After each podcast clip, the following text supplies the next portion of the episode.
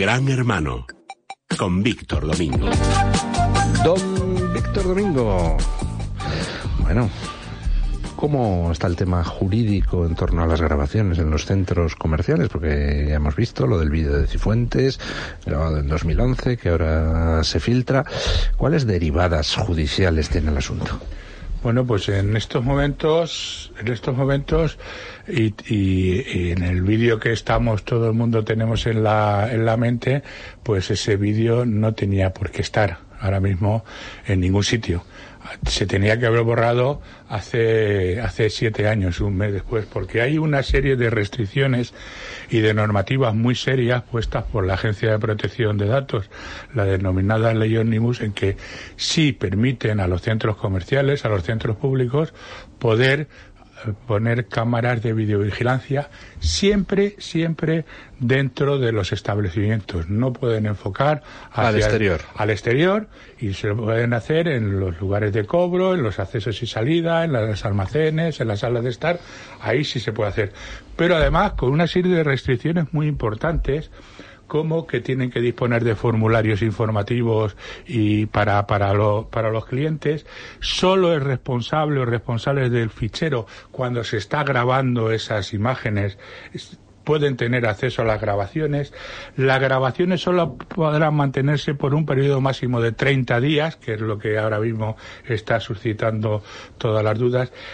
El acceso a las grabaciones debe estar protegido por llave y o contraseña y la cual se debe de cambiar de forma periódica y desde luego en todos los sitios debe haber unos cartelitos que normalmente suelen ser unos cartelitos amarillos donde hay un gráfico ¿Una de una cámara señalizando que se está eh, grabando, a las personas. Entonces pues debemos de saber que esas son las condiciones. Entonces, ahora mismo, eh, condiciones para que los centros comerciales graben. Punto uno, avisar a la gente de que se está grabando. Exactamente. y me pongo con los cartelitos. Punto, punto dos eh, tiene que haber una persona que sea la que eh, sea oficialmente responsable de esas grabaciones y solo ella puede acceder a eso. Exacto. La, punto 3. La empresa tiene que dotar eh, al mecanismo de grabación y almacenamiento de los mecanismos de seguridad necesarios para que terceras personas no puedan entrar, de ahí lo de la contraseña, etcétera, etcétera. Y cuarto, esas grabaciones a los 30 días tienen que destruirse. Tienen que desaparecer.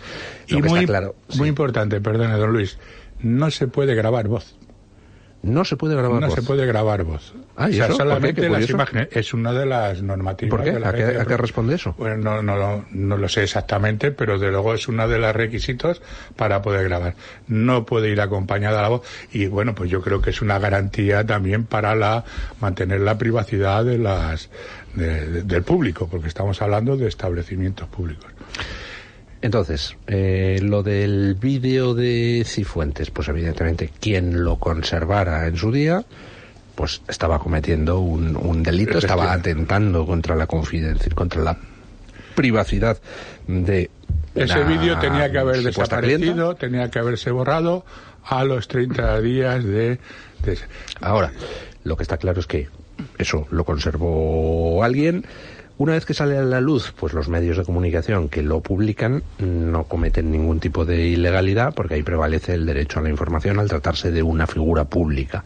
Si fuera alguien privado, no, no se podría haber publicado ese un vídeo como ese sin eh, cometer un delito. Pero al tratarse de una figura pública, entonces ante los tribunales es derecho a la intimidad frente a derecho a la información y prevalece el derecho a la información por ser una, una figura pública.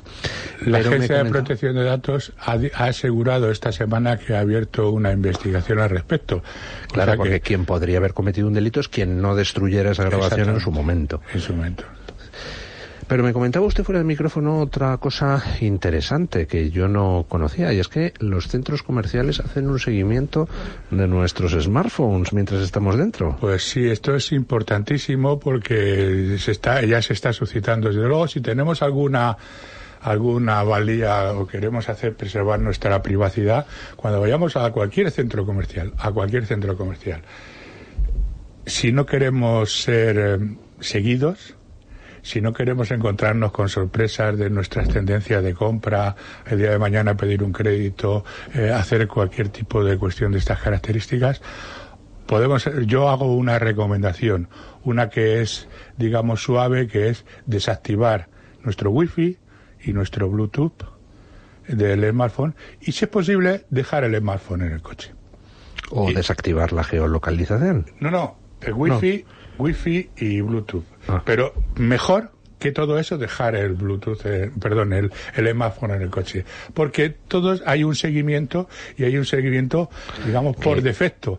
que acla- aclaremos, las, las empresas comerciales lo hacen para, por ejemplo, estudiar qué recorrido hace el cliente por nuestras instalaciones, eh, qué compra primero, qué compra después, y de esa manera ellos, pues, mm, eh, tienen nuestros datos de compra, los usan, en principio, pues hombre, no para el mal, sino simplemente para mejorar Se su, supone. su forma de marketing, pero claro, tienen tus datos. O sea, Entonces tiene ya- tus datos, efectivamente, y desde luego aquí yo creo que todo esto, ahora mismo espero que la Agencia de Protección de Datos, a partir del 25 de mayo, que cambia la reglamentación y está muy pendiente de todo esto, donde a todas las empresas las, las va a obligar a tener un responsable de la gestión de los datos de, de todas las empresas para, para hacer este tipo de seguimientos, pero desde luego si no quieren ser tener seguimientos y encontrarse sorpresas como la que se ha encontrado la señora Cifuentes con nuestro smartphone y con nuestra- nuestras tendencias de uso y que hemos hecho tal día